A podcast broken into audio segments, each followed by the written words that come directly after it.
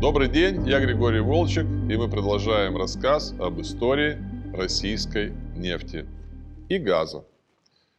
Практически все экспортные газопроводы, построенные во времена СССР, Уренгой, Помар и Ужгород, Союз, Прогресс, Братство, Сияние Севера и ряд других, прошли по территории Украины. При этом экспортные магистрали не были изолированы от местных газораспределительных сетей, и физически транзитный газ не отделялся от внутреннего.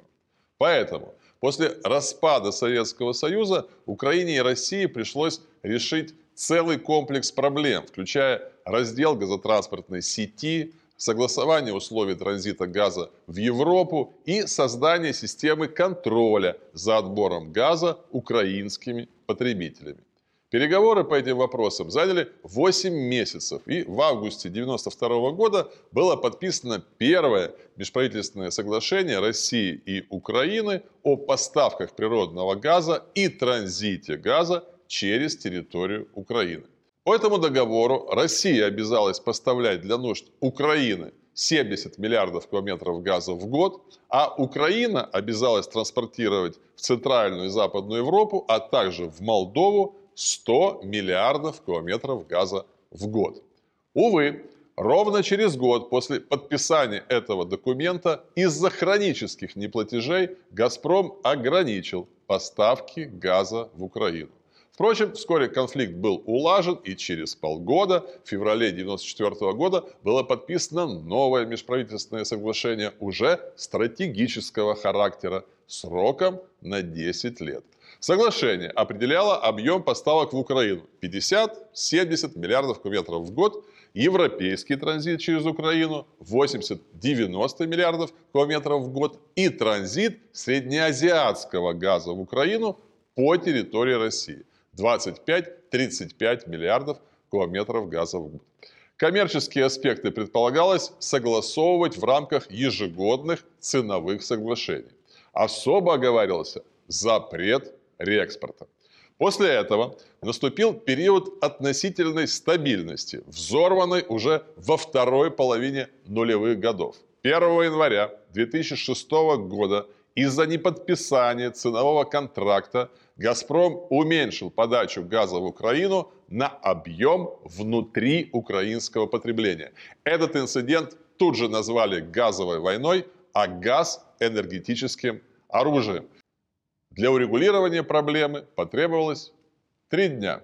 Казалось бы, все нормально, но 1 января 2009 года Ситуация в точности повторилась, но для ее решения потребовалось уже значительно больше времени, почти три недели. Соответственно, с учетом того, что Украина не сократила объем внутреннего потребления, Центральная Европа столкнулась с острым дефицитом газа и начала не на шутку замерзать, что стало для многих ее жителей настоящим шоком. Для обхода проблемной Украины «Газпром» в 2012 году начал строительство экспортного газопровода «Южный поток» South Stream через Черное море в Болгарию и далее на высокомаржинальные рынки Греции, Италии и Австрии. Впрочем, вскоре Евросоюз заблокировал этот проект. После Крымской весны и Донбасского лета 2014 года вопросы газоснабжения Украины и экспортного транзита газа через ее территорию стали глубоко политизированными. Тем не менее, как ни странно, никаких чрезвычайных происшествий на газовом фронте с тех пор не было. Видимо, все участники процесса сделали правильные выводы из уроков суровой зимы 2009 года. Как результат, в конце 2019 года «Газпром» и «Нафтогаз» Украины урегулировали вопросы взаимных обязательств и подписали транзитное соглашение на очередное десятилетие. Теперь о другом партнере по газовому экспорту – о Беларуси.